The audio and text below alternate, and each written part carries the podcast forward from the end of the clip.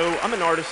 I'm in, I live in New York, and I've been working in advertising for ever since I left school, uh, so about seven, eight years now. And it was draining. I uh, worked a lot of late nights. I worked a lot of weekends, and uh, I found myself never having time for all the projects that I wanted to work on on my own. And one day I was at work and I saw a talk by Stefan Sagmeister on TED. It was called The Power of Time Off. And he spoke about how every seven years he takes a year off from work so he could do his own creative projects. And I was instantly inspired. And I, I just said, I have to do that. I have to take a year off. I need to, I need to take time to travel and, and spend time with my family and start my own creative ideas. So the first of those projects uh, ended up being something I called One Second Every Day. Basically, I'm recording one second of every day of my life for the rest of my life. Chronologically compiling these one second tiny slices of my life into one single continuous video until, you know, I can't record them anymore. The purpose of this project is, one, I hate not remembering things that I've done in the past. There's all these things that I've done with my life that I have no recollection of, uh, unless someone brings it up, and sometimes I think, oh yeah, that's, that's something that I you know, did. And, and something that I realized early on in the project was that if I wasn't doing anything interesting, I would probably forget to record the video. So the day that the first time that I forgot it, it, it really hurt me because it, it, it's something that you know I really wanted to you know from the moment that I turned 30, I wanted to keep this project going until uh, you know forever. And having missed that one second, I realized it, it just kind of created this thing in my head where I never forgot ever again. so if I live to see 80 years of age, I'm going to have a five-hour video that encapsulates 50 years of my life. When I turn 40, I'll have a one-hour video that includes just my 30s. Bobby Award. This has really invigorated me day to day when I wake up to try and do something interesting with my day.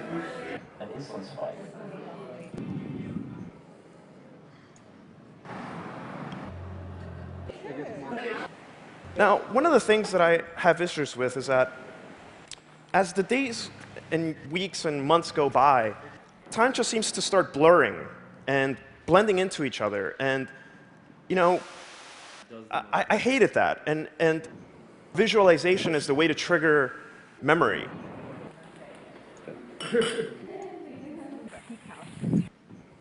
Things in the in.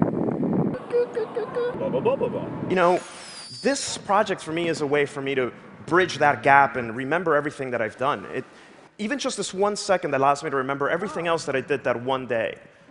It's difficult sometimes to pick that one second. Uh, on a good day, I'll have maybe three or four seconds that I really want to choose, but I'll just have to narrow it down to one. But even narrowing it down to that one allows me to remember the other three anyway.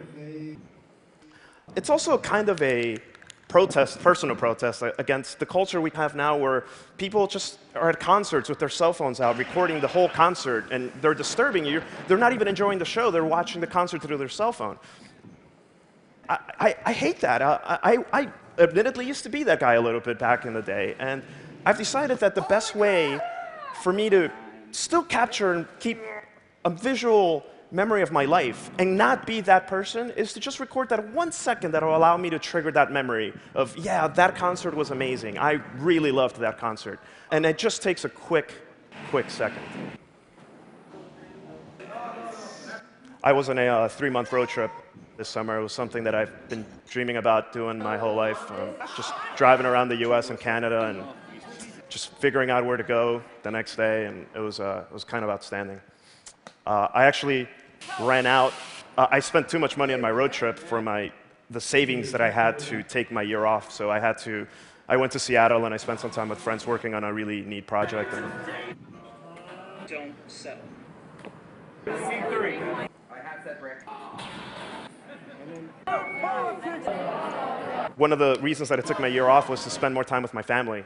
And this uh, really tragic thing happened where my sister-in-law her intestines suddenly strangled one day. And we took her to the emergency room, and she was, she was in really bad shape. We almost, almost lost her a couple of times, and I was there with you know, my brother every day. And it's, it helped me realize something else during this project is that you know, recording those, that one second on a really bad day is extremely difficult. It's, it's not, we tend to take our cameras out when we're doing awesome things, or we're, oh yeah, this party, let let me take a picture. But we rarely do that when we're having a bad day and something horrible is happening. And I found that it's actually been very, very important to record even just that one second of a really bad moment. Um, it really helps you appreciate the good times.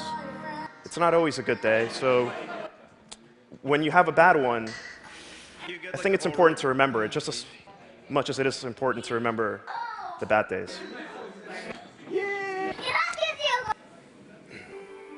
Is it going to Now, one of the things that I do is I don't use any filters. I don't use anything to. I try to capture the moment as much as possible as the way that I saw it with my own eyes. I started a rule of first-person perspective. Early on, I think I had a couple of videos where I, I, I would, you know, you see me in it, but I realized that wasn't the way to go. The way to really remember what I saw was to record it as I actually saw it.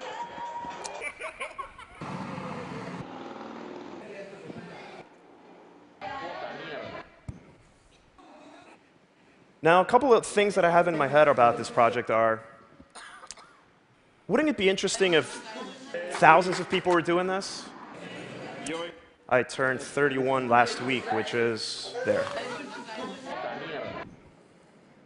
I think it would be interesting to see what everyone did with a project like this. I think everyone would have a different interpretation of it. I think everyone would benefit from just having that one second to remember every day. Uh, personally, I'm tired of forgetting, and, and this is a really easy thing to do. I mean, we all have HD capable cameras in our pockets right now, most people in this room, I bet. Uh, and it's something that's, you know, I never want to forget another day that I've ever lived, and this is my way of doing that. And be really interesting also to see if you could just type in uh, like on a website like June 18th, 2018, and you would just see a stream of people's lives on that particular day from all over the world. And I don't know, I think this project has a lot of possibilities, and uh, I encourage you all to record just a small snippet of your life every day so you can never forget it that day you lived. Thank you.